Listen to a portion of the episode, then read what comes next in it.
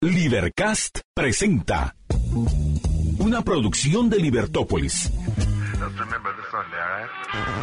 Día a día encontrarás los episodios de las emisiones correspondientes a nuestros programas.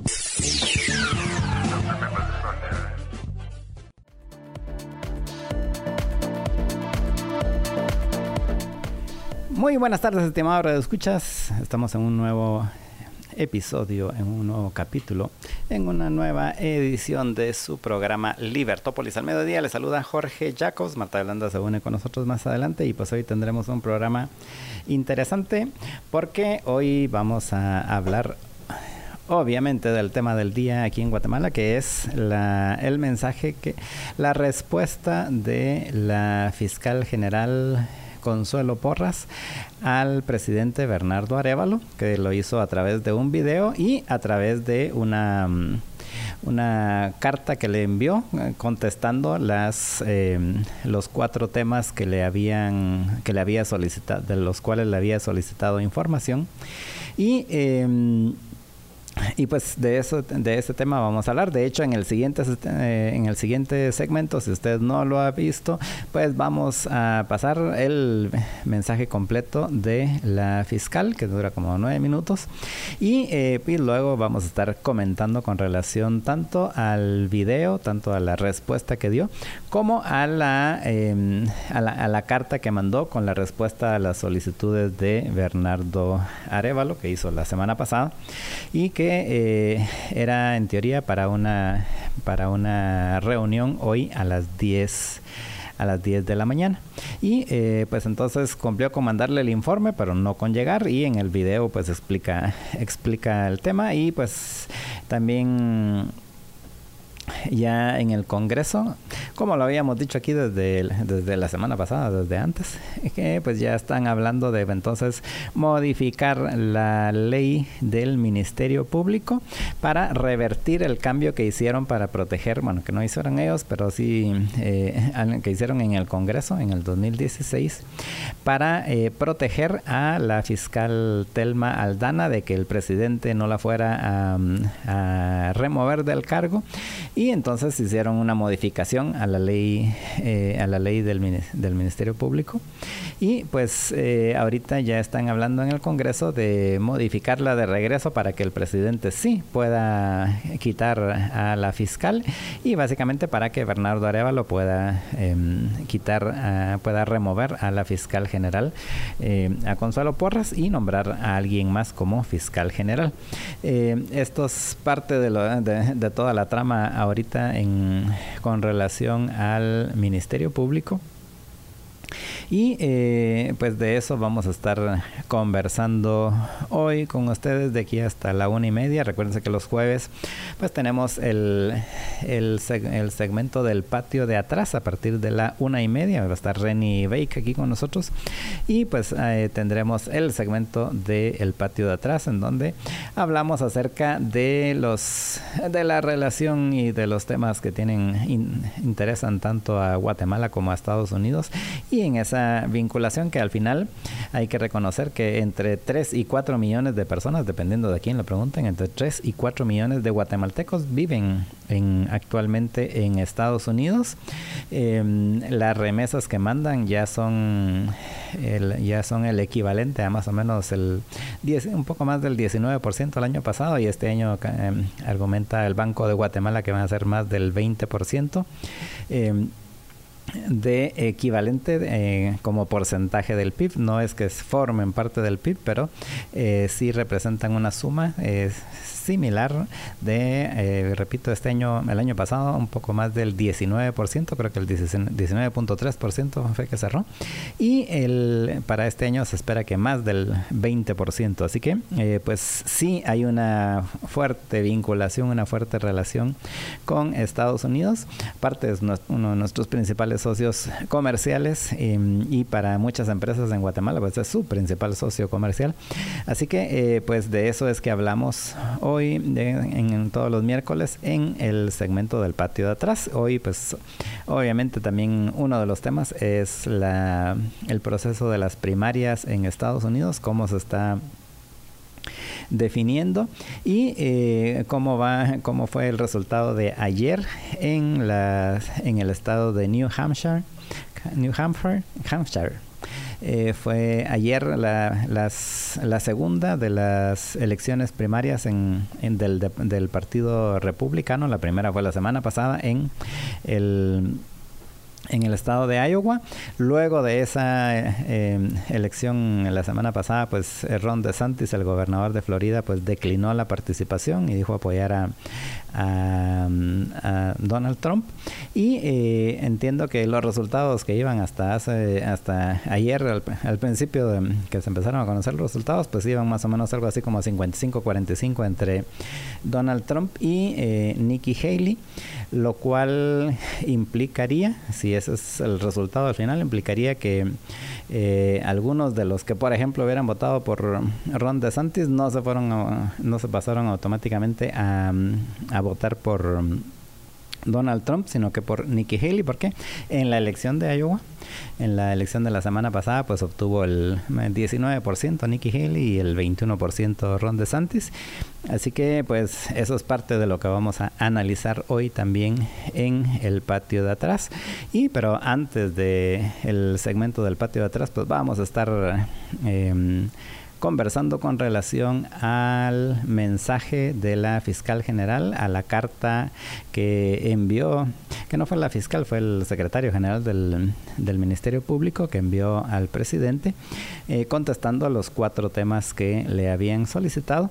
Así que pues de eso vamos a estar conversando hoy en el patio de atrás, ah, perdón, aquí en Libertópolis al mediodía. Y le recuerdo que a partir en el siguiente segmento vamos a transmitir el el, video de la respuesta de la fiscal general y vamos a estar comentando también con relación a la respuesta por escrito que envió el Ministerio Público al presidente Bernardo Arevalo. Así que no se pierda esa transmisión, conéctese a nuestra transmisión para, para que pueda ver el video en Facebook, en YouTube, en Twitter, en Twitch, en libertopolis.com, en cualquiera de nuestros medios y redes puede usted conectarse para ver este video que vamos a pasar en el siguiente segmento.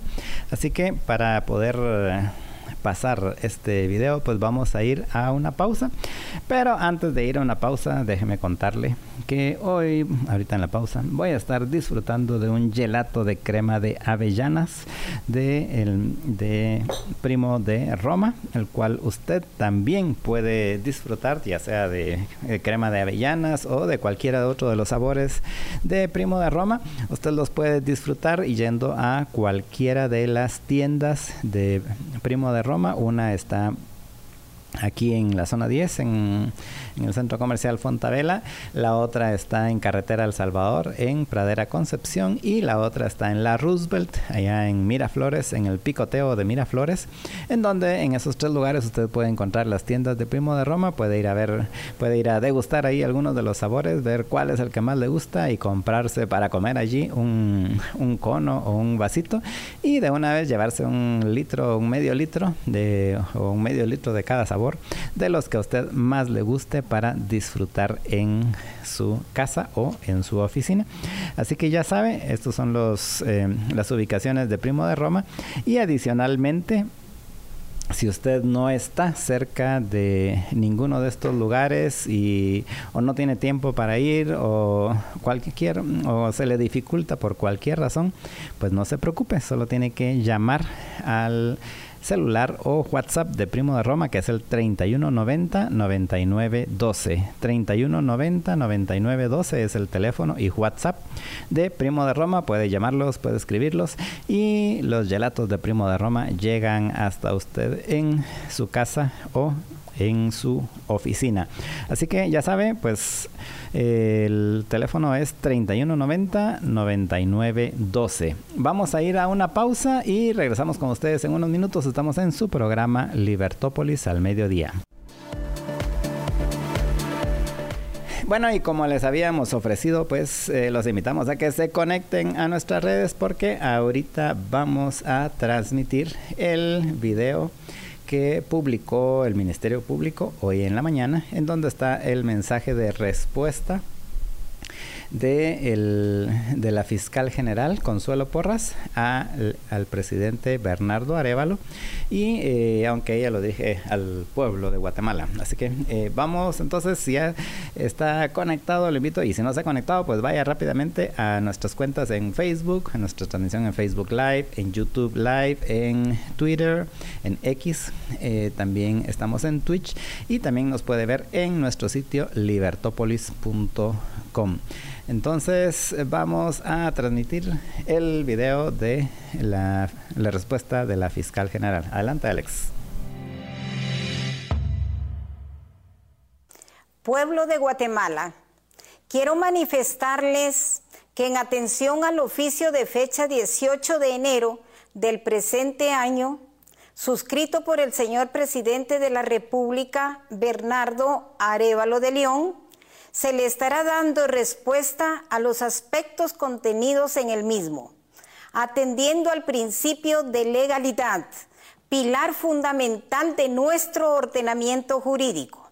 Esta información la haremos pública en nuestras redes sociales para que la población esté informada en atención al espíritu de la rendición de cuentas hacia la ciudadanía es importante manifestar categórica y contundentemente que de conformidad con lo establecido en la Constitución Política de la República de Guatemala, la Ley Orgánica del Ministerio Público y demás normativa legal vigente, el Ministerio Público no está supeditado a ningún poder del Estado, por ser una institución autónoma e independiente garantizando con ello la no intervención de autoridad alguna en el ejercicio de sus funciones. En ese sentido, se ha pronunciado la Corte de Constitucionalidad en reiteradas resoluciones, estableciendo que de conformidad con el mandato contenido en el artículo 251 de la Constitución Política de la República de Guatemala, el Ministerio Público se rige por principios fundamentales, entre ellos los de legalidad, jerarquía y autonomía funcional, considerando que la autonomía funcional implica que en el ejercicio de sus funciones el Ministerio Público no está subordinado a autoridad alguna. En el mismo sentido, el artículo 8 del Código Procesal Penal establece que el Ministerio Público goza de plena independencia para el ejercicio de la acción penal y la investigación y que ninguna autoridad podrá dar instrucciones al jefe del Ministerio Público o sus subordinados respecto a la forma de llevar adelante la investigación penal o limitar el ejercicio de la acción, salvo las facultades conferidas por la ley a los tribunales de justicia. El ejercicio de la autonomía constitucional relacionada se encuentra desarrollada en el artículo 3 de la Ley Orgánica del Ministerio Público, que regula que el Ministerio Público actuará independientemente por su propio impulso y en cumplimiento de las funciones que le atribuyen las leyes sin subordinación a ninguno de los organismos del Estado ni autoridad alguna. En ese orden de ideas, desde el punto de vista legal y jurisprudencial, la fiscal general de la República y el personal del Ministerio Público únicamente actuarán de conformidad con las facultades y atribuciones legalmente conferidas.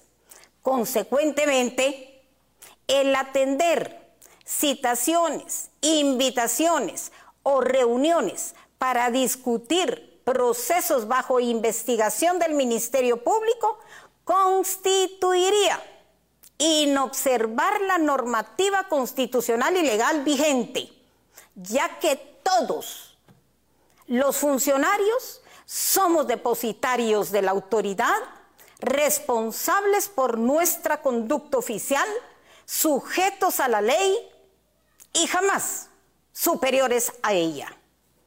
De igual forma, ante las diversas declaraciones públicas y la tentativa de solicitar mi renuncia, hoy quiero enviar un mensaje claro y contundente al pueblo de Guatemala y al presidente de la República para hacerle saber de forma categórica que soy respetuosa de las leyes del país y en consecuencia cumpliré con el mandato constitucional de cuatro años para el cual fui reelecta. Y en consecuencia no voy a renunciar. En virtud de lo anterior, la constitución política de la República es clara al respecto y establece un mandato legalmente determinado que debo cumplir a cabalidad, por lo que usted, como máxima autoridad de la nación, debe respetar lo que establece la Carta Magna y las leyes del país. En igual sentido, se ha pronunciado la Corte de Constitucionalidad al expresar que la previsión constitucional del periodo de cuatro años del cargo de fiscal general de la República y jefe del Ministerio Público no debe coincidir con el periodo del ejercicio de la presidencia para garantizar la autonomía e independencia del Ministerio Público. Mi actuar siempre se ha desarrollado en estricto cumplimiento de la ley, contribuyendo al fortalecimiento del Estado de Derecho en el país, lo cual ha representado un fortalecimiento histórico del Ministerio Público, hecho que fue refrendado al ser reelecta como fiscal general de la República y jefe del Ministerio Público, y con resultados contundentes y comprobables. Quiero reiterar que no escatimaré esfuerzo para que el Ministerio Público continúe firme y fuerte en sus investigaciones, con un único fin, la averiguación de la verdad. Señor presidente, ambos tenemos funciones fundamentales que cumplir y debemos trabajar por el bien de nuestro país en el marco de nuestras respectivas competencias. Por ello, como mujer de derecho, siempre he sido y seguiré siendo respetuosa de la ley, cumpliendo firmemente con mis obligaciones. Por lo que, en el mismo sentido, le exhorto respetuosamente a que se respete la Constitución, la ley y todas las resoluciones de las Cortes, incluyendo la resolución de la Corte de Constitucionalidad que denegó una acción de inconstitucionalidad relacionada al artículo 14 de la Ley Orgánica del Ministerio Público, ya que toda acción en contrario puede ser ilegítima, antidemocrática y en clara obstaculización a la persecución penal y obstrucción a la justicia, mismas que no contribuyen a la transparencia, al fortalecimiento de la institucionalidad y al Estado de Derecho, ni benefician a la población guatemalteca.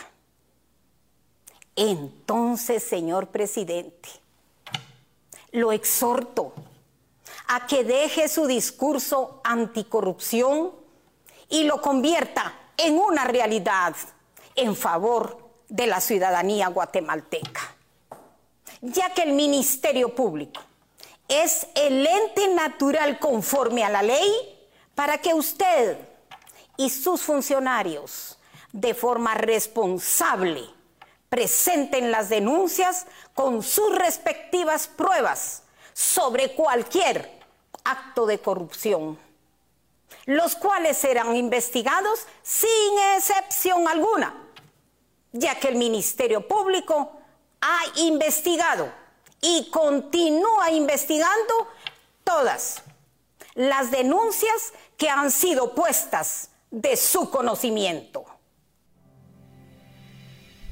Bueno, y ese es el video de em, que publicó el Ministerio Público hoy en la mañana con la respuesta de mm, Consuelo Porras, la fiscal general, al presidente Bernardo Arevalo. Y eh, si usted andaba bajo una piedra en los últimos días, ¿A qué se refería la, solicitud del presidente? Pues se las vamos a poner ahí en, pantalla. la mm, solicitud que hizo el presidente Bernardo Arevalo la semana pasada y em, que al final él lo menciona como una mm, como una mm, invitación aunque más fue una eh, ¿qué? Eh, una eh, eh, una eh, ¿qué? Eh, llamado a que llegara. Y dice, vamos a ver, el, y ahí están los cuatro temas que después bueno, no sé si simultáneo o después de este, eh, de la publicación de este video, entregaron en la presidencia una carta de 10 eh, páginas del Ministerio Público a el, en, la, en la Secretaría de la Presidencia al presidente Bernardo Arevalo, dirigida al presidente Bernardo Arevalo, con la respuesta a los puntos que solicitó. Y cuáles fueron esos puntos. Entonces les voy a leer el, eh, resumen de la carta que lo publicaron como lo publicaron así de la, de la presidencia, el resumen de la carta del 19 de, de enero, que sea el viernes pasado, y dice así, en el ejercicio de sus facultades conferidas por el artículo 34 de la Constitución Política de la República, al cual establece la coordinación de las labores de la institución encargada de dirigir la política general de Estado, el presidente Bernardo Arevalo envió este viernes una invitación formal a la fiscal general Consuelo Porras para que el próximo 24 de enero sostenga una reunión en el despacho presidencial a las 10 horas. En la misiva, el mandatario solicitó un informe detallado de cuatro aspectos cruciales. Como se ha vuelto de, eh, de, común esa palabra de cruciales por todos lados. La primera, la primera solicitud es, em, o era, avance de procesos penales vinculados a decisiones de la Corte Interamericana de Derechos Humanos. Entonces ahí ponen información sobre el progreso de los procesos penales investigados por el Ministerio Público en cumplimiento de las órdenes de la CIDH estos procesos están relacionados con casos en los cuales se ha declarado la responsabilidad del Estado por denegación de justicia. El segundo punto, el segundo, la segunda solicitud son criterios de persecución penal en casos de libertad de expresión y prensa. Se requiere un análisis detallado de la política de persecución penal relacionada con el derecho humano a la libertad de expresión y prensa. El punto 3 es investigación sobre la compra de vacunas del COVID-19. Y aquí era información sobre la existencia de una investigación penal relacionada con el proceso de adquisición de vacunas contra el COVID-19 como pagos de sobornos con fondos del erario, la falta de planificación para una campaña de vacunación y los retrasos en la entrega del producto, vulnerando así el derecho a la vida. Y por último, el cuarto punto es protocolo de actuación ante medidas cautelares de la CIDH, que es siempre la Corte Interamericana de Derechos Humanos. Detalles respecto del protocolo de actuación del Ministerio Público al recibir notificaciones de medidas cautelares decretadas por la CIDH para personas consideradas víctimas de afectación de sus derechos fundamentales. Estos son los cuatro solicitudes que, de información que le hizo el presidente eh, Bernardo Arevalo a la fiscal Porras. En la carta, termina el comunicado, porque este es el comunicado, en la carta se hace referencia que con la información proporcionada se girarán instrucciones a los funcionarios del organismo ejecutivo que colaboran en el sector de seguridad y justicia. Esto es básicamente la carta que, bueno, el resumen, el comunicado de prensa de la carta que envió el presidente Bernardo Arevalo el viernes pasado a la fiscal Consuelo Porras, que fue la que ameritó la, el video que les acabamos de publicar. Y em, adicionalmente, hoy pues ya publicaron también en las redes del Ministerio Público, publicaron el, la carta que se envió a la presidencia en respuesta a estas cuatro solicitudes. Este sí es, eh, es un eh, documento así eh, más grande, son ¿qué? 10 páginas lo que tiene, así que no, no, se los voy a leer completo. Vamos a pasar ahí las, las hojas en, el, en, la, en nuestra transmisión eh, para que puedan ver que las hojas pues no lo van a poder leer porque es, eh, es bastante texto, son 10 páginas de texto, pero eh, básicamente hasta los voy a intentar resumir. La primera parte que ocupa las primeras 3, 4 páginas es básicamente para em, para justificar el por qué no asistir a la reunión.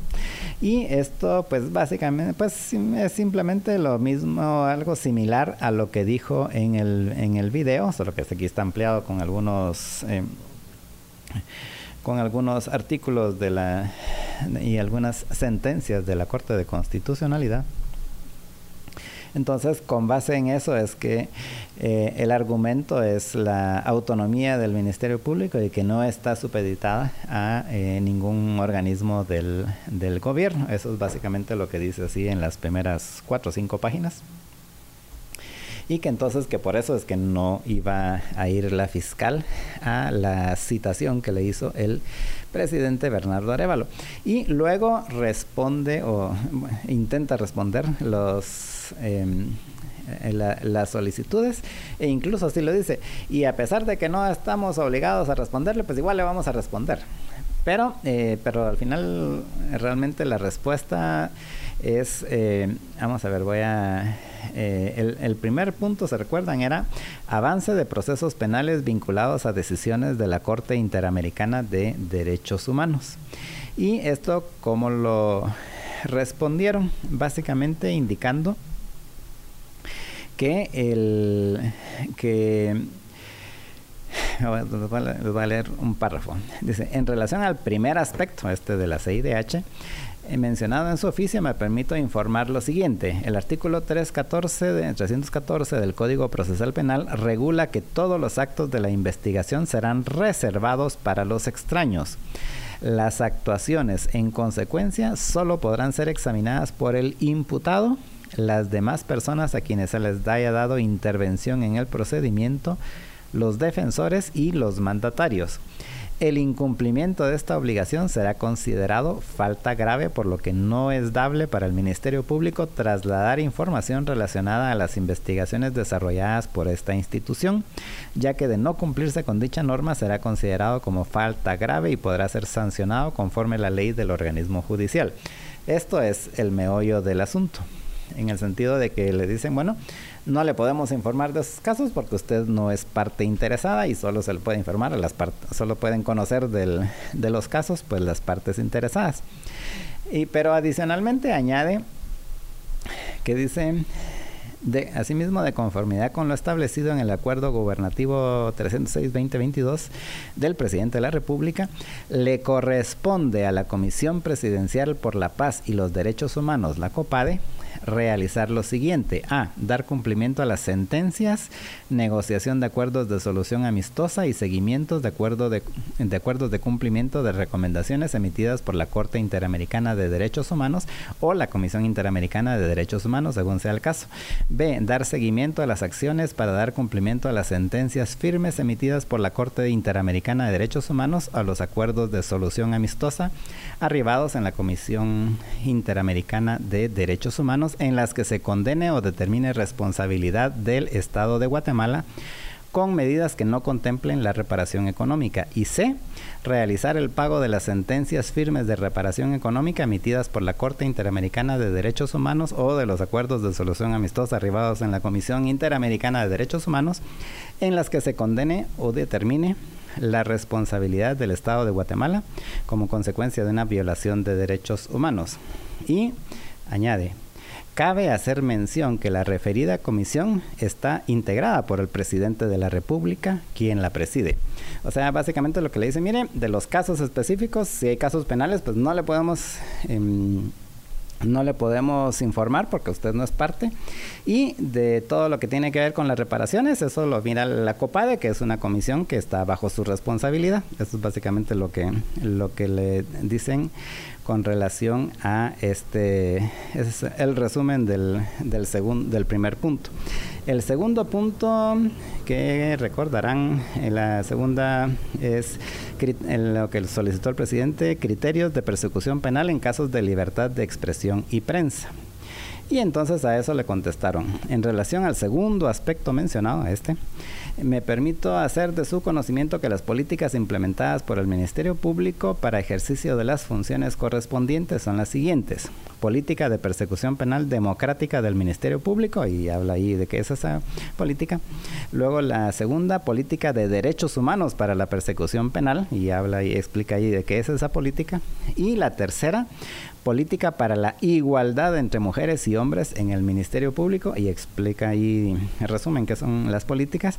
Dice, estas pueden ser consultadas por cualquier ciudadano en el portal web del Ministerio Público y ponen ahí el sitio del MP y aunado a ello, el Ministerio Público, con el objeto de evitar la victimización secundaria y mejorar los mecanismos de investigación criminal, y menciona ahí tres, cuatro programas que tiene el Ministerio Público, el modelo de atención integral MAI, el modelo de atención integral para mujeres víctimas de violencias eh, MAIMI, eh, eh, el modelo de atención integral de justicia penal juvenil MAIJU y el modelo de atención integral de niñez y adolescencia MAINA. No dice nada específicamente del tema de la libertad de expresión a la salvedad que seguramente pues eh, lo atribuyen que está incluido dentro de alguna de las políticas que mencionó al inicio. Y, eh, y, luego hablan acerca de, los, de lo que ha hecho el Ministerio Público durante la administración de Consuelo Porras, que pasaron de cobertura del 16% en mayo del 2018 a un 100% de cobertura en, todos los 340 municipios. Em, y varias otras cosas. Esto es básicamente lo que hablan con relación al segundo tema, que repito, no menciona específicamente nada con relación al tema de la de la mm, libertad de expresión, que fue lo, de la libertad de expresión y prensa, que fue lo que preguntó el presidente. Luego en el tercer tema, que el tercer tema en el comunicado del presidente era investigación sobre la compra de vacunas COVID-19. Y eh, a este respecto le vuelven a responder lo mismo. Mire, em, el artículo 314 del Código Penal, pues dice que el Código Procesal Penal, pues dice que solo está reservado para que está reservado para los extraños y que solo lo pueden conocer los involucrados. Así que em, no le podemos decir nada. Eso es básicamente lo que contestan con relación al tercer punto que es el de las vacunas del COVID-19. Y por último, el cuarto punto, que como recordarán es protocolo de actuación ante medidas cautelares de la CIDH. Y entonces aquí lo que le contestan es que, em, que nuevamente estos temas los tiene que ver la COPADE, de la cual usted es el presidente. Dice, o sea, el presidente es el presidente de la comisión presidencial, valga la redundancia. Em, y em, luego también mencionan que que también las medidas de protección esas no le corresponden em, no le corresponden al ministerio público sino a otras instituciones del ejecutivo. Vamos a ver Luego menciona también que parte de esas eh, responsabilidades corresponden al Procurador General de la Nación, que es el que ejerce la representación del Estado, tanto para cosas nacionales como internacionales. Dice, la Procuraduría General de la Nación representa y defiende los intereses del Estado a nivel nacional e internacional. Y dice, en lo referente a la protección de personas consideradas como posibles víctimas de afectación a la esfera de sus derechos fundamentales, es importante señalar que tal circunstancia compete al Ministerio de Gobernación a través de la Policía Nacional Civil, brindar esa protección garantizada en las medidas cautelares correspondientes.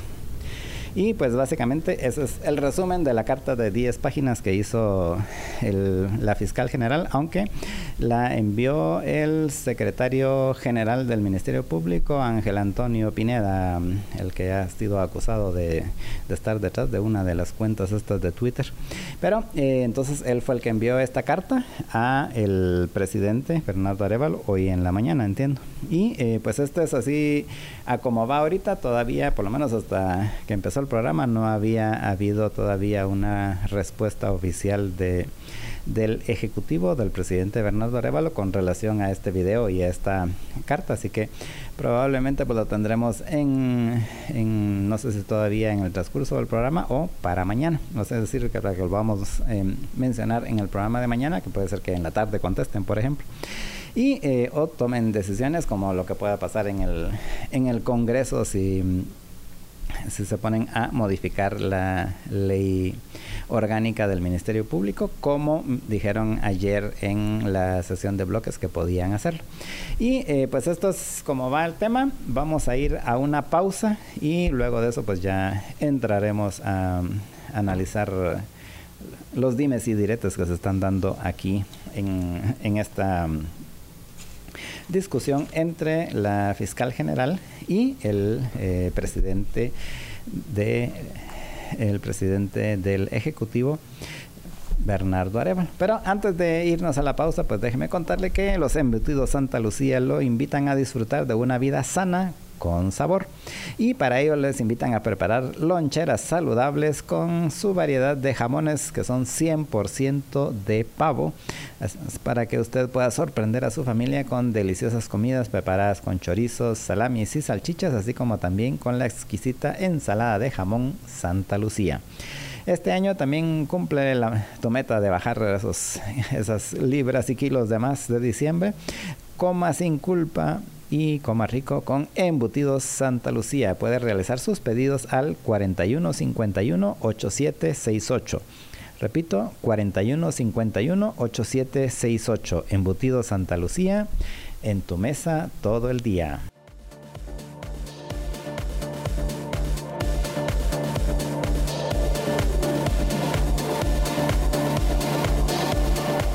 Bueno, estamos de regreso con ustedes en su programa Libertópolis al mediodía. Les saluda Jorge Jacobs y ahora sí, pues entramos a comentar el, el video de la fiscal y eh, la respuesta que, eh, que envió al, a la presidencia.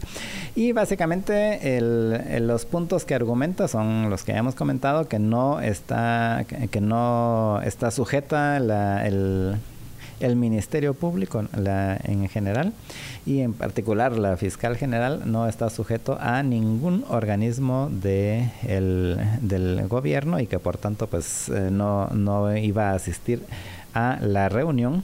Luego está el hecho de que, eh, luego está el las respuestas a la, las respuestas a la a las preguntas que dieron que esas no las dijo en el video. Básicamente el video se, se limitó a decir esto de que no está sujeto a la fiscalía y el ministerio público a ningún organismo del estado y que por tanto que hay que mantener la, la separación.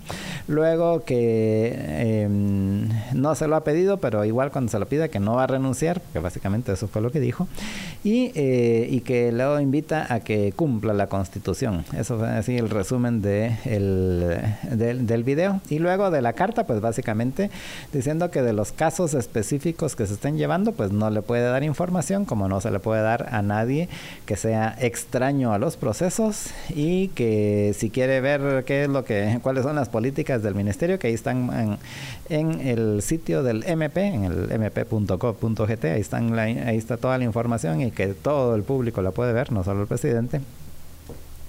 Y, em, y, luego que adicionalmente todo el tema de reparaciones y de protección, que eso eh, para las personas que han sido, que han estado, que han ganado casos en el, la Corte Interamericana de Derechos Humanos en, eh, en contra del Estado de Guatemala, que eh, pues básicamente que eso las todas estas eh, protecciones y los eh, resarcimientos si hay eso lo debe de manejar según la legislación pues lo debe manejar la COPADE que es la, la, la y que está bajo la presidencia, entonces que él ahí tiene el, eh, ahí tiene la información que él preside la comisión y que y que cualquier cosa que tenga que ver con la representación del Estado, pues eso lo tiene que ver el PGN y que todos los temas de protección lo tiene que ver el Ministerio de Gobernación. Y en esos en ese caso sí los tres, tanto la COPADE como el Ministerio de Gobernación y como el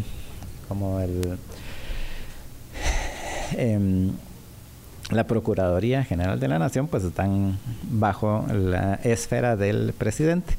Eh, en pocas palabras, eso fue lo que le contestó. Eh, ¿Qué podemos ver? Que primero, pues eh, obviamente estas preguntas que hizo el presidente eran la excusa básicamente para pedirle la renuncia. Que eso pues no es ningún secreto, lo digo toda la campaña que le iban a pedir, que le iba a pedir la renuncia y lo dijo también pocos días antes y creo que pocos días después también de tomar posesión que pues una de sus primeras acciones era pedirle la renuncia a eh, Consuelo Porras. Así que el tema este de los cuatro temas estos que preguntó pues más la excusa del de, la reunión, pero la reunión claramente era para pedirle la renuncia. Eh, y de una vez dijo Consuelo Porras, bueno, pues yo no voy a renunciar hasta que termine mi periodo y entiendo que termina, ¿qué? Dos años y medio, dentro de dos años y medio es que termina el... Em, el, periodo de eh, Consuelo Porras, para el cual fue reelecta por Alejandro Yamatei, se recordarán. Y pues entonces así es como está el impasse en, el, en, este, en este tema. ¿Qué pasos, eh, va, ¿Qué pasos se deben esperar a continuación?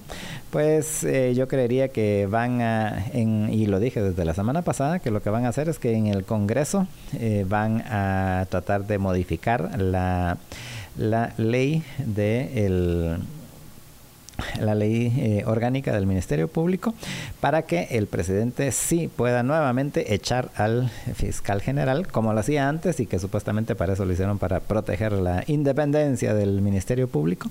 Y eh, pues yo creería que ese va a ser el siguiente paso. Van a eh, tratar de modificar la ley orgánica del Ministerio Público y luego de eso pues el presidente ahí ya podría entonces despedir a la fiscal general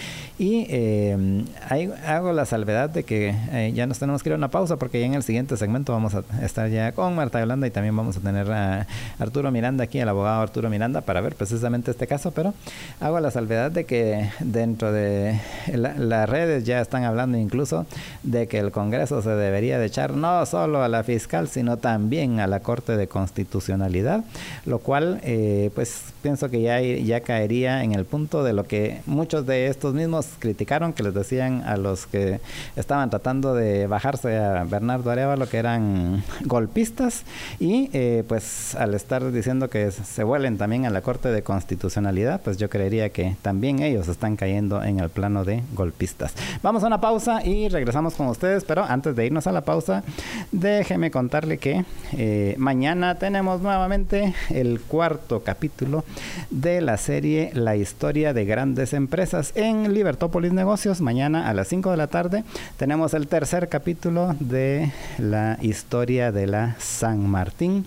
Y en, esta, en este tercer capítulo vamos a conocer cómo fue que se expandieron a nivel internacional, cómo pasaron de Guatemala a El Salvador y luego a Estados Unidos. Todo eso nos enteraremos mañana en la historia de grandes empresas. Recuerde, eso es todos los jueves a las 5 de la tarde en Libertópolis Negocios. Mañana es el capítulo 3 de la serie de la San Martín. Vamos a una pausa y regresamos con ustedes en unos minutos. Estamos en su programa Libertópolis al mediodía.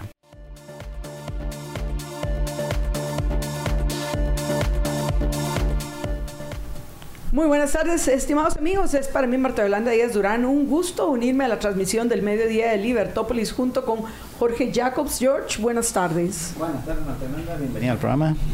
Gracias, George, y también bienvenido al Libertópolis al mediodía al licenciado Arturo Miranda para que nos ayude a entender la parte legal y que nos comparta su opinión, por supuesto, acerca de la respuesta que dio la fiscal general Consuelo Porras al presidente Bernardo Arevalo en lo que respecta a la invitación que le hizo a que se reunieran hoy en el despacho presidencial. Arturo, buenas tardes, Hola, bienvenido. ¿Qué tal? ¿Cómo está? Muy buenas tardes y a todos los que nos escuchan. Buenas tardes. Entonces, comencemos eh, por el principio, que es eh, la respuesta que dio eh, la, la fiscal a la voy a decir entre comillas invitación. Y digo entre comillas porque pues tenemos nuestras dudas en lo que respecta a que hubiera sido una invitación, pero así es como se planteó como una invitación para que llegara a conversar con el presidente Arevalo. ¿Qué te parece la respuesta que, dio la, fiscal a, esta, eh, a esta, repito, invitación, entre comillas, eh, que le hizo Arevalo y, y, si está en, coincidencia o está en sintonía con lo que dice la ley del Ministerio Público. Adelante. Bien, eh, casualmente o casísticamente el día que se presentó la invitación yo tuve la oportunidad de estar en sede de la Fiscalía por Asuntos Profesionales y me llamó poderosamente la atención que la persona que fue a entregar la invitación iba acompañada con sendos eh, eh, medios de comunicación de televisión y todo, o sea que se, se volvió... Eh, ¿Quién los llamó? ¿Quién los invitó? ¿Quién les avisó para estar ahí presentes? Pues obviamente no los dejaron entrar a la sede del Ministerio Público, pero sí a, a la persona que fue a entregar con ciertos medios de comunicación para la presentación. Invitación, bien lo dijiste con la, con la señal de la entre comillas, porque se volvió morbo nacional el el de que fuera una invitación cuasi obligatoriamente porque se volvió una bandera de campaña eh, enarbolada por el actual presidente de la República, otrora presidente electo, que, que sí le iba a pedir la renuncia al actual fiscal general y jefa del Ministerio Público, eh, la licenciada y doctora Consuelo Porras, y que no escapa a, la, a la opinión pública.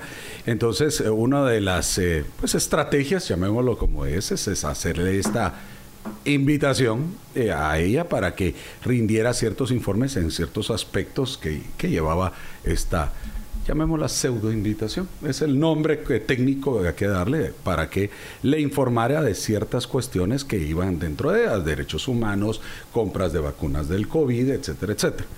Ahora bien, eh, el, tal como lo dijo ciertos personajes dentro de las redes sociales y, abiertamente al público, el presidente sí tiene esa facultad de invitar a la, fiscal general a, tener ciertas conversaciones dentro de su función.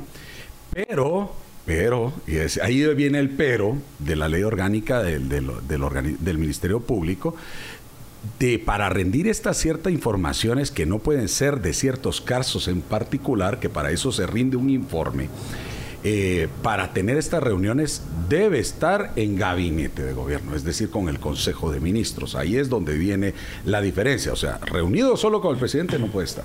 Es decir, puede acudir con el presidente a, sostener ciertas pláticas, etcétera, etcétera. Pero la fiscal general no puede recibir instrucciones del presidente de la República de Guatemala en el ejercicio de su función autónoma como jefe de la fiscalía pues, con la persecución penal, porque es autónoma el artículo 251 de la la Constitución Política de la República de Guatemala dice que la función del Ministerio Público es autónoma como auxiliar de la Administración de Justicia para la, eh, para la investigación penal, es autónoma completamente, y ella como jefe del Ministerio Público eh, tiene esa función a la cabeza de esta, de esta organización. Pero sí puede sostener y recibir esta invitación.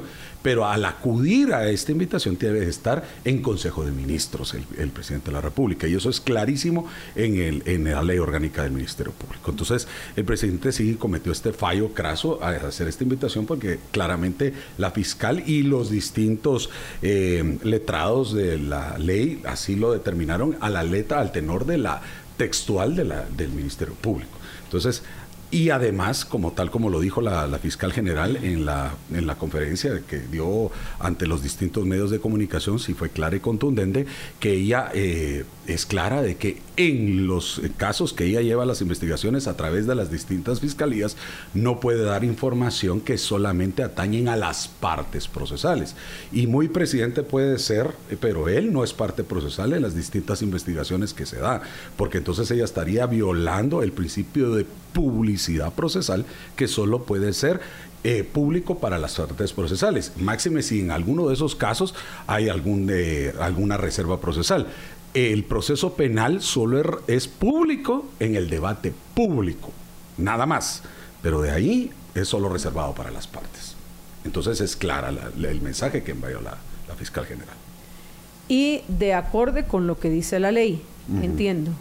Así es, de acuerdo a lo que dice la ley. Ella sí fue puntual en mencionar varios aspectos de la ley orgánica del Ministerio Público. Y en lo que respecta al tema de, de su renuncia, del Ministerio Público. ¿Qué eh, pensás de la respuesta de, Consuelo Porras? Miren, eh, todo, toda persona, incluso en el ámbito público y privado, es potestad de una persona querer o no querer renunciar. Es decir, a nadie se le puede obligar a renunciar a un cargo público o privado. Es decir, usted le puede pedir la, renuncia a una persona, pero si esta persona no quiere, no quiere. Porque si usted le obliga a presentar una renuncia a una persona o le está tratando de, eh, por medio de presiones por algunas eh, cuestiones, se le llama coacción. Llámelo como usted quiera, pero si usted le está presionando a través de otros medios a querer que presente la renuncia, presionar para que presente la renuncia, se llama coacción.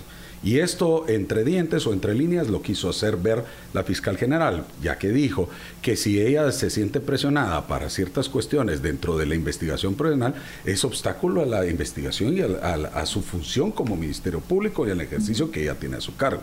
Entonces le dijo claramente el mensaje que le ensalzó, señor presidente, ejerza sus funciones constitucionales como presidente a cargo de su función constitucional como presidente del el Ejecutivo, que tiene a su cargo el, ejercicio de la unidad nacional, tiene sus ministerios, etcétera, la dirección del, del Ejecutivo pero ella tiene la dirección del control del Ministerio Público y el ejercicio de la investigación y persecución de los procesos penales, que cada quien tiene su función constitucional. Ese fue el mensaje que la, fiscal general le dijo claramente al señor presidente que cada quien tiene su función dentro del marco de la Constitución. También le dijo que iba a terminar su periodo. Es correcto, dentro de lo que ella dijo. La constitución es clara, el periodo es de cuatro años y que por eso mismo la alternativa de la alternancia de poder y que por eso mismo la elección de la fiscal se hace en medio del periodo de cada presidente para evitar influencias dentro del Ejecutivo al, a la fiscal, que eso es lo que claramente estableció ella, que por eso la elección se hace a medio periodo de cada ejercicio de, de presidencia. Eso es lo que. ¿Esa elección ha sido así aún antes de las modificaciones que hicieron en el ¿Cuándo fue? En el 2016 fueron las modificaciones que hicieron a, la ley del Ministerio Público. O sea, lo que pasa es de que el periodo es de cuatro años. lo, que, lo que pasaba es de que cada vez que entraba un presidente se volaba al fiscal y ponía otro para que terminara los dos que faltaban. y es la crítica que se hace también en las elecciones democráticas en nuestros países, que la elección de diputados debería ser igual que la de, que diferente a la del Ejecutivo, debería ser a medio periodo del Ejecutivo para dar un contrapeso de poder.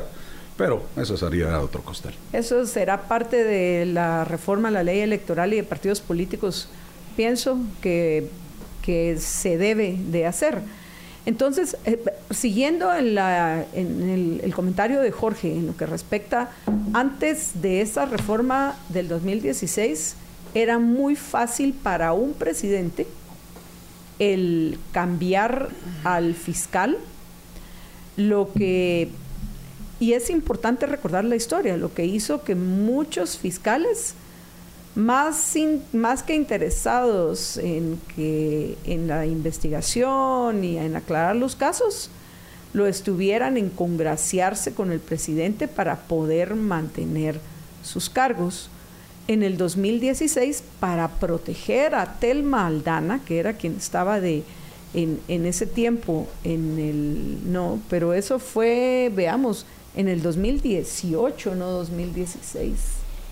Yo por eso te dije, ¿cuándo fueron las modificaciones a la ley orgánica? Sí, fue, después del 2016, precisamente. Del 2016 fueron las modificaciones a la ley electoral y de partidos políticos. Sí. Y posteriormente se hicieron las modificaciones al Ministerio Público. Al Ministerio a la ley orgánica del Ministerio Público. Y traigo a colación las propias palabras del exfiscal del Maldana. Y y las han traído, han circulado en las redes sociales que su propia entrevista dice claramente que era necesaria, incluso la misma ex Comisión eh, Internacional contra la Impunidad en Guatemala apoyó y promovió estas modificaciones porque decían que era inaudito que el presidente promoviera la destitución de la fiscal general en ese entonces, porque podía darse lugar a este, a ese tipo de, situaciones, que el fiscal podía remover a su sabor y antojo a la fiscal cuando no se dieran el tipo de resoluciones o podía darse este tipo de situaciones. Y yo sigo con la misma manera de pensar que si una persona o un presidente de turno no está de acuerdo con el actual de una fiscal, pretenda destituir a una fiscal general. Eso no se puede dar. O sea, aunque pretenda cambiarse la ley, yo creo que el, presidente no debe ser quien remueva a la fiscal general. Es más, eh, la pretensión de querer cambiar la ley con la simple firma de 5 mil, 10 mil ciudadanos tampoco debe ser la fórmula para, para remover a una fiscal general. Nunca, de los nunca. Yo estoy de acuerdo de que eh, una, un delito eh, firme, tampoco no debe ser la forma para también cambiar a una fiscal general, porque un proceso penal tarda más de los cuatro años que dura una fiscal general. Si pretendemos cambiar esa ley, que tampoco la ley es retroactiva, debemos de recordar eso claramente, eh, debemos tomar en cuenta de que siempre debe tomarse para el cambio de esa ley que toda remoción de un funcionario público debe ser con base a un eh, informe técnico, es decir, debe ser con fundamento, debe ser con un informe técnico, con un análisis y un estudio consensuado. Y eso solamente debe ser determinado con personas que sepan de la materia y los ciudadanos de a pie no saben de la materia. Es decir, 5 o 10 mil ciudadanos, podemos ver el caso que se juntan 5 o 10 mil ciudadanos, o puede ser el caso que 5 o 10 mil firmas la podemos conseguir en cualquier parque o en cualquier concierto. Es decir, no necesariamente pueden saber o no saber del tema.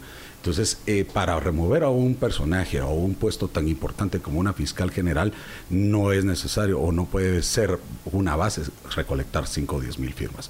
Eso jamás debe ser como una base importante para esa cuestión. Una, un problema social problemas sociales en Guatemala, como un país latinoamericano, siempre van a haber. Es decir, no puede existir como base fundamental un problema social para eh, remover a una cuestión. Por eso existe un Estado de Derecho en los cuales las leyes deben prevalecer. Para eso elegimos a, una, a un Congreso de la República donde supuestamente los diputados son los representantes del pueblo y modificar este tipo de leyes. Donde realmente tienen que tener asesores consensuados, estudiados, donde tienen que prevalecer para esta modificación de leyes el pensar que un estudio, un informe técnico con bases adecuadas y estudiadas deben servir para en un futuro, como hicieron la modificación en el 2016, cambiar a una fiscal o remover a una fiscal, sirvan con bases y estudios técnicos, no solamente por situaciones casuísticas como las que están sucediendo ahora. ¿Cuáles son en este momento las causales para la remoción de un fiscal general? Bueno, actualmente la causal ahorita actual podría ser una situación de un delito doloso realmente eh, confirmado y consensuado, porque esa sería la única causal que podría hacerse en este momento, porque el presidente no la puede remover así por así. No existe. Cualquier delito, o sea, doloso, que doloso, ¿Qué significa un delito doloso? Que ella tuviera la intención. Hay delitos culposos y dolosos. Por ejemplo, atropellar a una persona es un delito culposo. Es decir, ella iba manejando su corra, atropelló a alguien, es un delito culposo. Pero la intención de, de, robar, matar a alguien es un delito doloso, por ejemplo. Cuando hay intencionalidad. Cuando hay intencionalidad de cometer el delito. El Precisamente en la reunión de, jefes de bloque ayer en el Congreso se discutió ya el tema de modificar la ley orgánica del Ministerio Público. Por lo que nos comentaste hace unos minutos, Arturo, entiendo que aunque cambiaran la ley del Ministerio Público, ya no aplica a Consuelo Porras, aplicaría a, a la siguiente persona que ocupe el cargo de fiscal general. Muy opinión personal porque es cuestión de tema de debate que se ha visto desde mucho y van a decir algunos y van a recibir eh, cientos de mensajes porque unos estarán a favor, otros en contra, pero la Constitución dice claramente que la ley no es retroactiva salvo en materia penal cuando favorece al reo y lo dice claramente. Y, pero como hemos visto retorcerse la ley, y eh, prueba de ello fue el tema ahorita de la recién electa junta directiva que la Corte de Constitucionalidad dijo que no, que se vuelva a repetir la elección, y después dicen diciendo, mejor nos pasemos a un lado porque la CC está truqueada. Pero estamos, somos gente de derecho, es decir, las Cortes deciden con fundamento en la ley. Entonces, ¿qué quiere decir con esto? A mi criterio, o sea, algunos estarán de acuerdo, otros no. Eso es un tema que yo opino, pero al final de la corte, al final de, de cuentas es las cortes las que deciden, no soy yo. Entonces, cambia la ley. Esto es un tema de que al final de cuentas, ¿es de urgencia o no es de urgencia nacional? Para ver si la, aplica, si la aprueban en una sola lectura o en tres lecturas. Hay que seguir un proceso legislativo para su aprobación. para, cambiar la ley orgánica del Ministerio Público, ¿se hace solo con mayoría simple? ¿o la mayoría simple necesita tres lecturas. La mayoría calificada ya necesita tres cuartas partes de, de los diputados al Congreso de la República, que es un tema que ahorita está en discusión. Ese es un tema un poquito más extensa, pero sí, eh, mayoría simple, tres lecturas, sigue el proceso, mayoría de urgencia nacional, tres cuartas partes. o sea, se presenta la iniciativa, se va a una comisión, la comisión la discute y luego la presenta al pleno y en el pleno tienen que haber tres lecturas y una y una última revisión. Y pasa redacción, eh, Que es donde hay alguna discusión.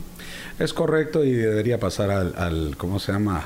A sanción por parte del Ejecutivo, publicación y cuando entrará en vigencia. Pero bueno, algunos estarán de acuerdo conmigo, otros no estarán de acuerdo conmigo que eso no aplicaría y además entraría el tema del derecho adquirido. La, la señora fiscal, la doctora Consuelo Porras, fue electa anteriormente a esta ley, es decir, ella adquirió ciertos derechos cuando fue reelecta como fiscal general para un periodo de cuatro años y cuando ella fue electa para ese periodo había ciertas condiciones en su elección en esta, en esta ley cuando ella asumió el cargo.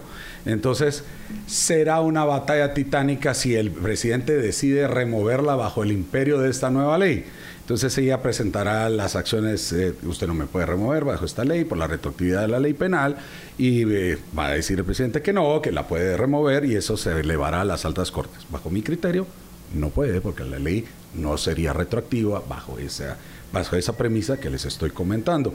Es lo que manejamos nosotros muchísimo en el derecho penal, bajo esa cuestión, que la ley sí se aplicaría para atrás o para adelante, retroactividad o ultraactividad, la ley solo en materia penal cuando beneficia al reo. Cuando no es de materia penal, aplica solamente de ese momento para lo futuro. O sea, básicamente, si efectivamente llevan a cabo este proceso de modificar la ley orgánica del Ministerio Público, lo más, el escenario más probable es que va a terminar en la Corte de Constitucionalidad y la última palabra la tendrían ellos. Es correcto, como todo. Como le digo, mi humilde opinión es que no. Pero como todo lo que está sucediendo actualmente, de, a partir de todos estos momentos y de la coyuntura política, es que todo va a terminar en la CC. Y, eh, lo que dijiste hace un momentito de a partir de ese momento eh, no quiere decir que a partir de ese momento la puede despedir. Es lo que estoy diciendo. A partir de ese, esa es la tesis que van a defender los que a partir de este momento sí te pueden despedir. Ah. Y los que no, y los contrarios a, a mi opinión va a decir a partir de este momento los futuros sí. Entonces, eh, los que defienden la tesis que no, van a ir a la CC y los que, sí, van a ir a la CC, da igual. Entonces, eh, por eso vuelvo a repetir, eh, es un tema que se va a abrir a debate y lo van a ver en las redes sociales, que unos van a decir, estoy de acuerdo con el IC y otros van a decir, no estamos de acuerdo con el IC Es mi humilde opinión. Entonces yo soy de la tesis que no aplicaría la nueva ley a la doctora Consuelo Porras y hay otros colegas que van a decir, no, está equivocado el licenciado. Es tema de debates en las distintas universidades, ese tema de la, de la retroactividad eh, y retroactividad de la ley y ese ha sido tema incluso de acciones de constitucionalidad en caso general y en caso concreto. Y entonces si no nos hemos puesto, eh, puesto de acuerdo a los mismos juristas, mucho menos la gente de a pie. ¿Alguna pregunta más antes de que terminemos, Jorge? Porque Renny Beck ya está esperando para comenzar el patio de atrás. Pues yo solo un statement que yo creo que al final realmente el problema es que el Ministerio Público como institución tiene demasiado poder. Y, ahí es, esa es la fuente del problema. Por eso todo el mundo, todos los políticos andan peleando a quién tienen ahí en el Ministerio Público y quitemos y pongamos a alguien que sea nuestro cuate, porque entonces nos va a beneficiar a nosotros y podemos fregar a todos nuestros enemigos. Es que, Jorge, es que no es que tenga. El Ministerio Público en cualquier país debe de tener ese poder. Es que no es que debe tiene que tener ese poder porque en cualquier país el Ministerio Público tiene el monopolio de la investigación penal, dependiendo del sistema, pero siempre tiene el monopolio de la investigación penal. Algunos muy autoritarios, otros democráticos, pero siempre tiene el, monopolio de la investigación penal. Pero mientras más independiente sea de los poderes del Estado, se guarda una independencia a la investigación criminal, porque mientras más injerencia se tiene de cualquier poder del Estado, ya sea el ejecutivo, el legislativo, o judicial, más manipulable es. Eso es lo que trata la manera de guardar la autonomía del Ministerio Público de los poderes del Estado. Y es precisamente que guardó esa, esa, esa modificación del Ministerio Público que yo digo muy atinadamente la extinta y tal Maldana, y lo digo con toda honestidad, sin ningún tipo de sesgo o tendencia, guardó esa divergencia o ese sesgo, que esa separación que el, el presidente no podía despedirla. Y es que miren, el poder claramente, y una cosa que sí le debo de respetar al el, dictamen populista que guardan todos los políticos.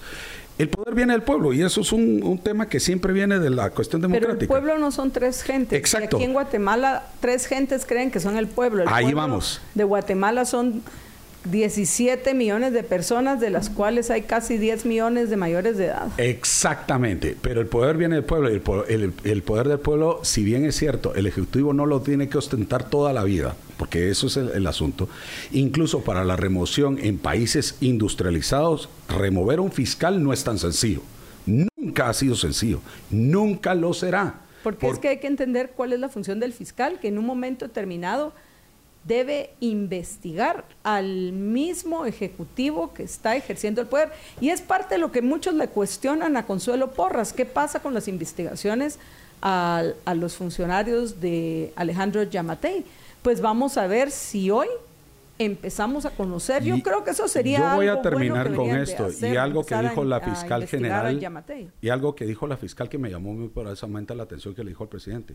Señor presidente, si usted tiene ahorita que está haciendo todas las auditorías, encuentra eh, indicios de delitos, de corrupción, ponga las denuncias con todos los, porque es la obligación. Recuérdese que es obligación de todo funcionario público ante el actos de corrupción presentar, y es obligación presentar las denuncias correspondientes o todos los actos administrativos ante la Contraloría para que inicien los procesos y todos los eh, procesos de descargo ante la Contraloría y los que son comisión de delito, presentar las denuncias correspondientes para que el Ministerio Público eche a andar la investigación. Y eso es muy importante. E, eso es muy, muy importante. En sus manos tiene hoy eh, Bernardo Arevalo la posibilidad de que se investigue a Alejandro Yamatei y a todos los gobiernos anteriores.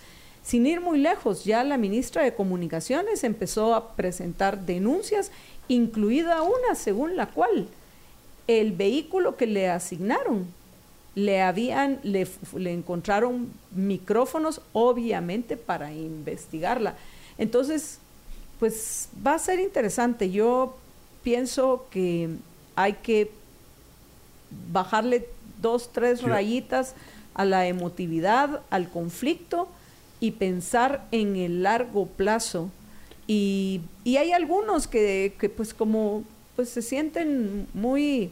Ahorita ven el, paco, el, el, patio de atrás y a lo mejor Renny Bake tiene alguna información que compartir con nosotros, pero hay muchos que, que, Dicen hoy sí se la va a echar el Departamento de Estado. Como pues realmente sabemos todo el apoyo que ha dado el gobierno de Estados Unidos a las autoridades actuales, sin embargo, dentro de todo, entiendo que los eh, miembros del gobierno de Estados Unidos, encargados de lo que más les interesa al, gobierno gringo, que es la guerra perdida contra las drogas, tienen buena relación con la fiscal. O sea, no es como tan fácil en, este caso como que venga el Departamento de Estado y pase por encima de la DEA y de otros departamentos. Vamos a ver qué es lo que sucede y a ver si mencionan Jorge y, y Reni algo en el Yo me despido nada más que hay un viejo adagio que dice zapatero a tus zapatos. Por el bien de Guatemala, yo creo que el presidente debería, como bien dices tú, bajarle dos rayitas igual a fiscal general, porque si siguen el ojo por ojo y diente por diente, nos vamos a quedar ciegos y cholcos. Entonces, si él eh, se pone a gobernar y la otra a dirigir las investigaciones por el bien de Guatemala, ya que dejen esta puna por el bien de Guatemala, y creo que si, si, los otros se dedican a gobernar y la otra a dirigir el Ministerio Público, si, no, si, si ya dejan a un lado este pleito, yo creo que va a ser mucho bien a Guatemala. Sí, al, a todo el pueblo de Guatemala, no a los tres pelones que gritan, el pueblo lo elegimos. Va, el pueblo somos todos. Y del pueblo votó una minoría, les cuento, por si no se han enterado. Entonces, venir y ya ese discurso populista de, que es el pueblo. Por favor, solo los tres, digo, que, el, que empiezan a gritar en redes sociales o, o 300 si quieren, el pueblo aquí y el pueblo allá se lo van a creer. Pero el verdadero pueblo de Guatemala o la mayoría del pueblo de Guatemala lo que está haciendo es trabajando y lo que quieren es eso. Ya déjenme trabajar, déjenme ver si ya esta cosa ya se calvó para poder invertir, para crear fuentes de trabajo y para hacer muchas otras cosas más, que es lo que necesitamos en Guatemala. Pero bueno, Arturo, gracias por acompañarnos. un gusto siempre, un gusto a todos. Y eh, a ustedes, apreciables amigos, yo también me voy a despedir en este momento porque viene con ustedes Renny Bake a acompañar a Jorge en el patio de atrás, pero antes de hacerlo les quiero eh, pues recordar esta oferta importantísima si usted quiere pelear por su libertad individual que es esta oferta que están haciendo nuestros amigos de InvestGo, de dos, dos ofertas para adelantarnos al halving del Bitcoin que se va a dar alrededor del mes de abril exageradamente en mayo, adelantarnos para cuidar todas esas inversiones que estamos haciendo, para cuidar nuestro dinero. Así que están eh, proponiéndonos dos ofertas, el combo Crypto Lover, que es una tarjeta Schneider Plus, y Arculus Cold Wallet a 50 dólares. Este me parece una excelente oferta. Imagínense que el precio normal es de 150 dólares. O el combo Cold Mooner con la nueva tarjeta To the Moon Light Plus y el Arculus Cold Wallet a 150 dólares y cuyo precio normal es 200 dólares. Las promociones que me huelen, las promociones del Día del Cariño, van a eh, estar válidas hasta el 15 de febrero del año 2024. Para más información, comuníquense al WhatsApp. A ver, apunten, apunten, les doy chance que saquen el bolígrafo o el teléfono y apunten el WhatsApp de InvestGo 37 56 89 14. Repito, 37 56 89 14. Y antes de despedirme por cualquier cosa, Recuerde cuidar su salud, recuerde cuidar su sistema digestivo para que no le afecte todas las cosas que lo rodean, ya sea parte de la política nacional o parte de su vida personal. Es vital cuidar el sistema digestivo. Yo cuido el mío tomando todos los días como hábito de vida el aloe vera gel de ELA que ustedes pueden pedir al WhatsApp 49 50 34 14. Repito, 49 50 34 14. Sigan en sintonía de Libertópolis. Viene Renny Bake en el patio de atrás. Cuídense muchísimo, que una sola vida tienen. Sean felices, muy, pero muy felices. Estamos de regreso con ustedes en su programa Libertópolis al mediodía. Ahora en el segmento del patio de atrás ya está con nosotros Reni Bay. ¿Qué tal Reni? ¿Cómo estás? Buenas tardes. Muy buenas tardes Jorge. Acá con su programa de todos los miércoles, El patio de atrás, donde analizamos nuestra relación con Estados Unidos y los temas de seguridad nacional desde el punto de vista de ellos, así como situaciones geopolíticas. Hoy tenemos tres temas, Jorge. El primero, ya tenemos un invitado de lujo desde Honduras. Él es un profesor universitario, Alex Navas, que nos va a contar sobre lo que está sucediendo con el caso de Juan Orlando Hernández, expresidente de Honduras, que está esperando juicio ante el gobierno de Estados Unidos, la Corte de Nueva York. Alex, sin más, mucho gusto. También Alex es ex, Perry, Perry Center y también trabajó como asesor en la extinta misión contra la corrupción de Honduras. Alex, bienvenido. ¿Cómo estás? ¿Nos escuchas, Alex? Te tenemos en pantalla, pero no, no sé si tiene ya... ahora sí me escuchan, ¿no? Ah, ok, hoy sí te escuchamos. ¿Cómo estás, Alex? Bienvenido. Bueno, gracias por la invitación. Es un placer para mí estar en este prestigioso medio de mis hermanos de Guatemala. Y bueno, hablar un poco sobre el famoso juicio que se abre el 12 de, de febrero de este mismo año en la ciudad de Nueva York contra eh, el expresidente Juan Orlando Hernández quizás el juicio más importante de la historia de Honduras eh, por eh, los delitos que se le imputan y por la, el contexto histórico que esto representa.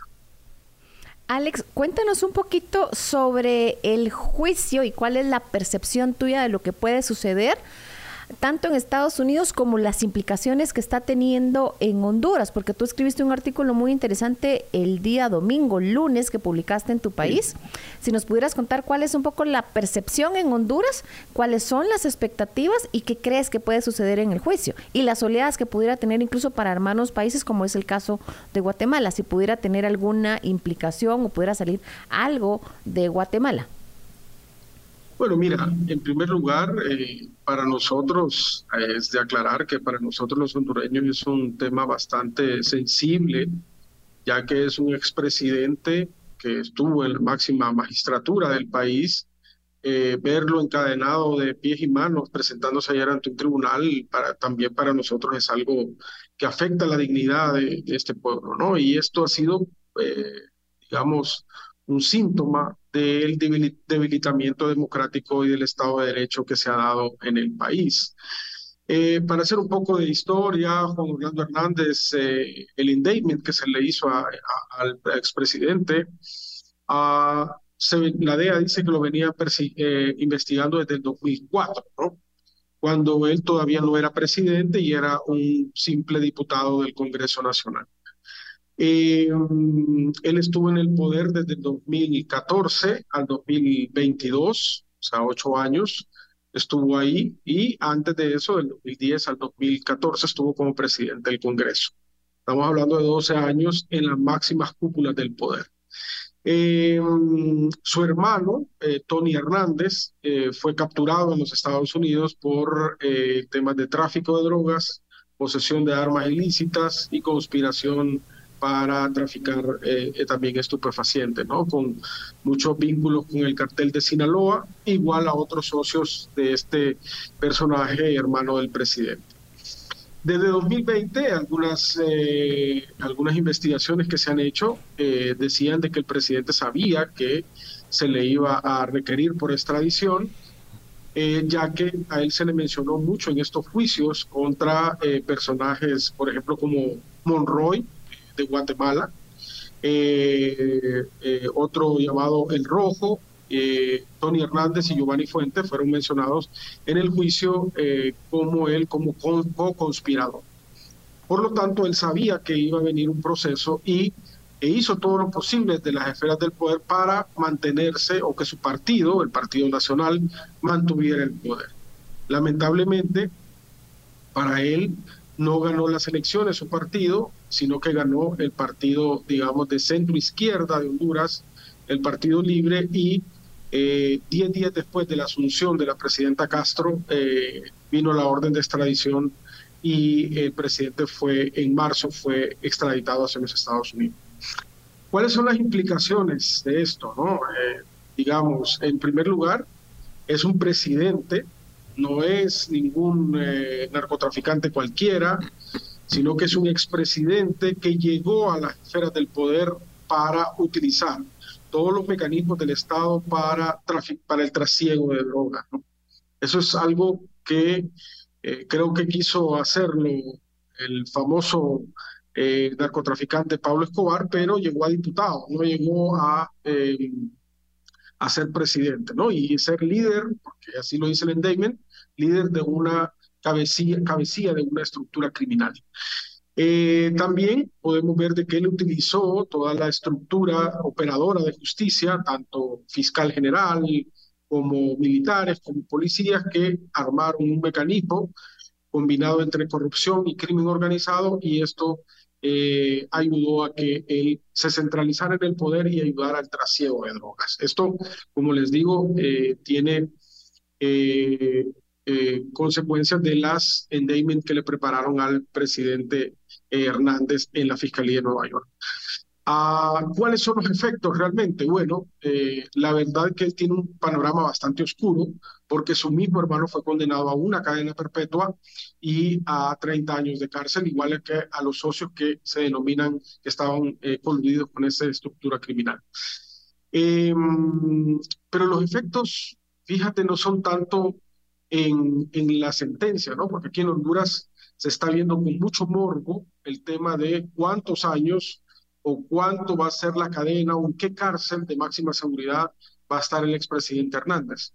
Para mí, como profesor de ciencia política y como ciudadano, eh, los efectos más importantes son eh, la erosión que sufrió el Estado de Derecho y la democracia y que principalmente está sufriendo con muchas características iguales en el Triángulo Norte de Centroamérica, ¿no?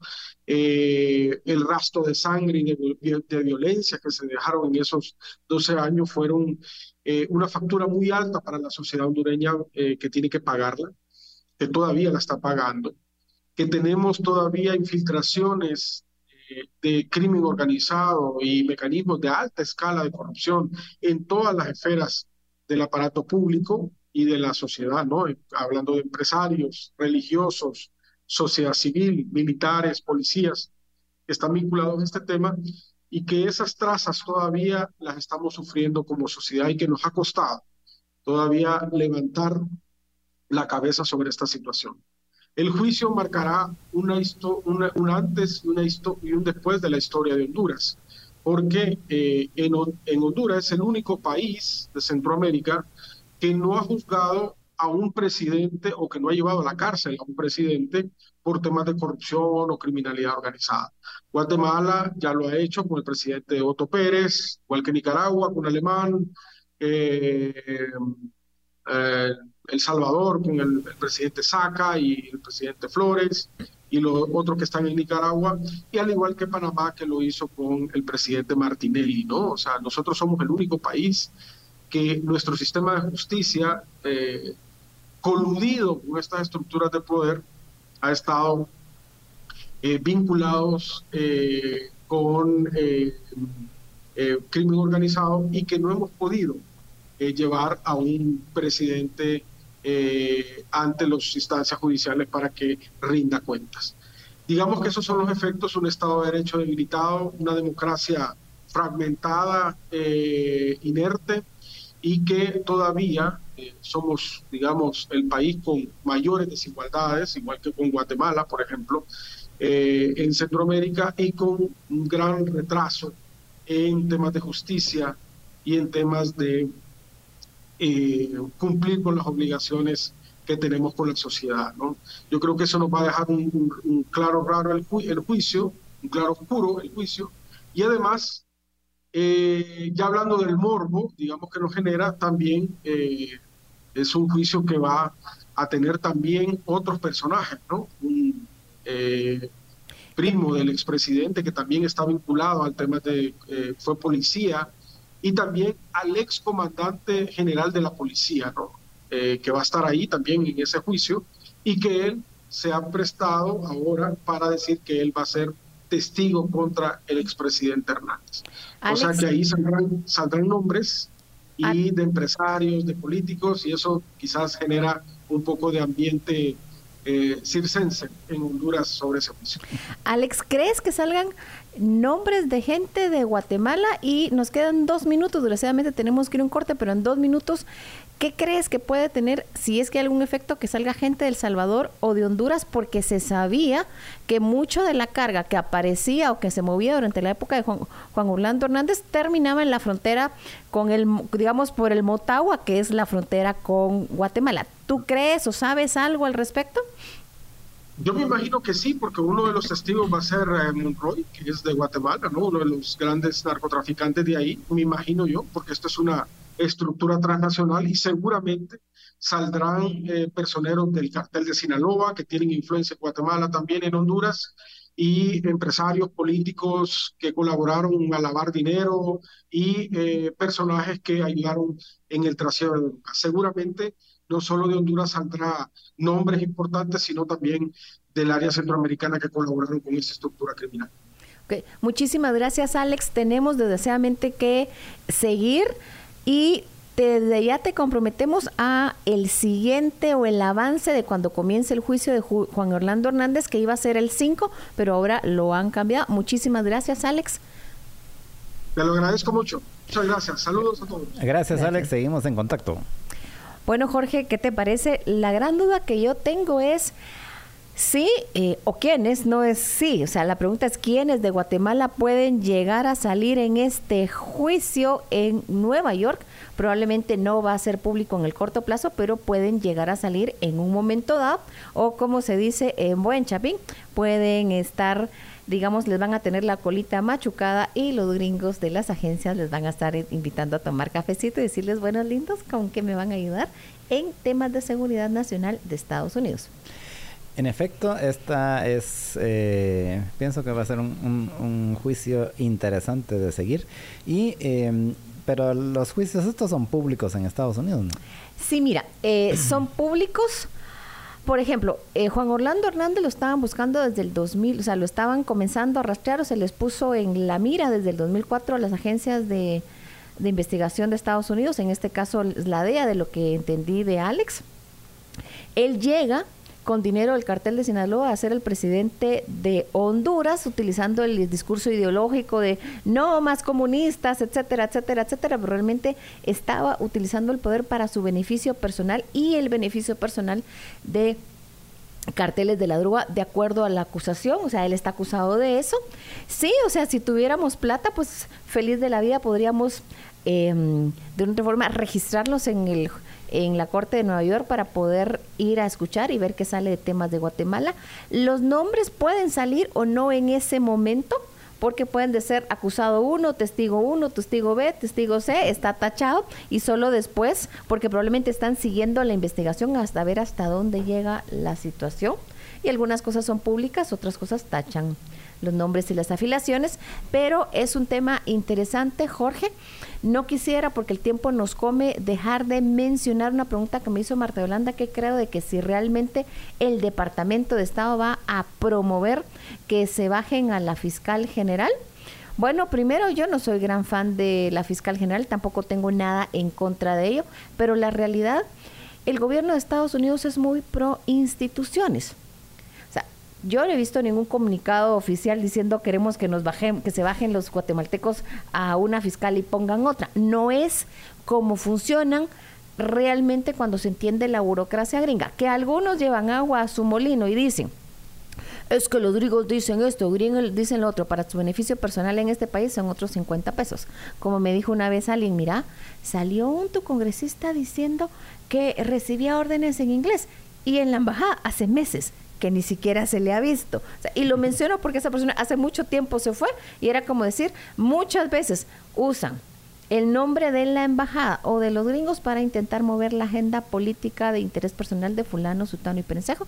Al día de hoy yo no he visto ninguna declaración del Departamento de Estado diciendo apoyan que se haga esto o que se haga lo otro. En lo que sí estaban sumamente interesados, porque era un objetivo de su política exterior, era ampliar y fortalecer la democracia. Y en eso era una transición democrática tranquila. El pueblo de Guatemala había elegido dentro de lo que estaba en ese cartón de lotería a que querían a Bernardo Arevalo como presidente de Guatemala, eso era lo que había salido y ahí se le iba a acompañar. Pero desde el 15 de enero ellos no están mirando meterse a sacar a fulano o a meter a sutano. Ellos lo que estaban mirando era apoyar la transición democrática y la voluntad del pueblo de Guatemala elegido en las urnas.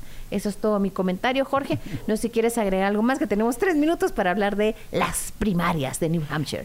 Eh, pues eh, pienso que es una visión así muy romántica la tuya. Yo sí creo que sí hacen algunas llamadas, como mínimo. Mira, puede ser, pero hay que recordar también que el nuevo embajador de Estados Unidos viene ahorita en febrero y ahí cambian las situaciones, los temas y también, Jorge, ha habido un gran error en la época del gobierno pasado, realmente en los últimos años, de que han mandado a pésimos embajadores porque eran cuates, amigos o que estaban jugando un tema ideológico o personal, no un tema de realmente hablar con el idioma y el lenguaje que entienden los estadounidenses, especialmente la gente de seguridad nacional, y eso es lo que están pagando en este momento. Ahí veamos qué pasa en estos días pero el nuevo embajador viene ahorita en febrero, no sé exactamente cuándo viene, pero yo nosotros que fuimos al evento del día 15 en, el Palacio Nacional, donde ahí aprovecharon un pedacito de, tiempo y un espacio que les dieron, dijo claramente el embajador que él venía en febrero, no dijo la fecha, pero el nuevo embajador ya viene. Sí, a ver, a ver qué pasa. Bueno, y ahora sí vamos a los últimos tres minutos a New Hampshire. Que bueno, fue donde yo estuve hace un par de meses. En New Hampshire comenzó, más o menos ha quedado 50%. O sea, las primarias son el, digamos, como la elección donde los que están afiliados a un partido político eligen a quien quieren que sea su candidato o representante para las elecciones generales. Si bien las noticias dicen ganó Trump, realmente fue como 53%, 47%. 55-44. 55-44. Es el resultado final, lo cual te dice que el votante... Pues más reciente porque van por el 77% de los votos contados. Exactamente, no han terminado de contar. Realmente el votante republicano está partido.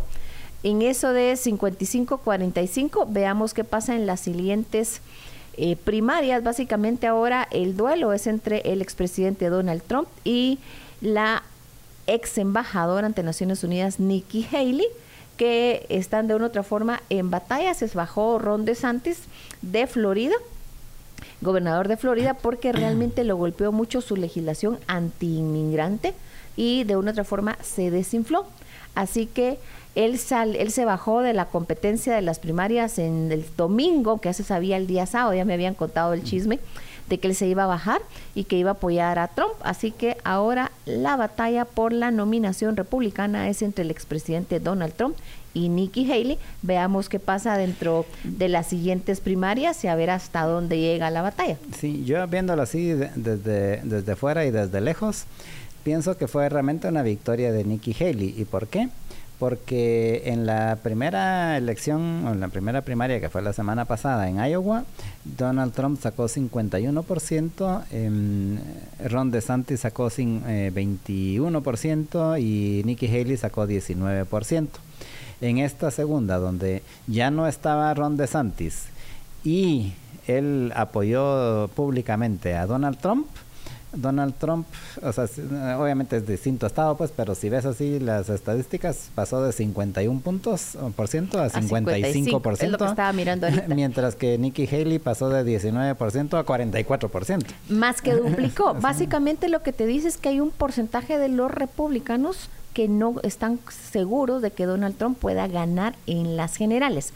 Del otro lado, el lado demócrata, si bien el presidente Joseph Biden no estaba en la boleta, pues ganó en New Hampshire. Así que básicamente la discusión que hay es si va a ser una batalla entre Nikki Haley versus Joseph Biden en las generales o si va a ser Trump versus Biden en las elecciones generales. En este momento puede que aparezca, digamos, un nuevo competidor contra Joseph Biden, que no es lo usual, porque usualmente cuando hay un presidente o hay un ocupante, un inquilino en la Casa Blanca de un partido, él dice quiero ser reelecto, el resto lo apoya y no es como muy contestatario. Sí, veremos qué sucede, pero eh, al final pienso que Nikki Haley es la el, plan B por si al final no dejan correr a, Donald Trump, ¿verdad? Porque también recordemos que hay un montón de juicios ahí pendientes de, contra Donald Trump que eh, hago la salvedad en el caso de Estados Unidos, aunque estuviera en la cárcel, podría correr como presidente, así que dudo que se lo puedan bajar con los juicios. Pero veamos qué sucede. Mientras tanto, Jorge, su servidora Renny Bake se despide porque ya son las 2 de la tarde y el otro miércoles vamos a seguir platicando sobre este y otros temas de lo que está sucediendo en nuestro patiezote de atrás, que es Estados Unidos. Así es, así que muchas gracias, Reni, por haber estado con nosotros. A todos ustedes les invitamos a que continúen en sintonía de los programas de Libertópolis. Recuerden que hoy arranca el club de lectura con el libro Despacho Presidencial de Juan José Arevalo. Terminamos aquí el programa, pasen una muy feliz tarde y nos escuchamos mañana. Libercast presentó una producción de Libertópolis. Recuerda suscribirte y dejarnos 5 estrellas para que continuemos trabajando en producir más podcasts de tu interés. Libertópolis.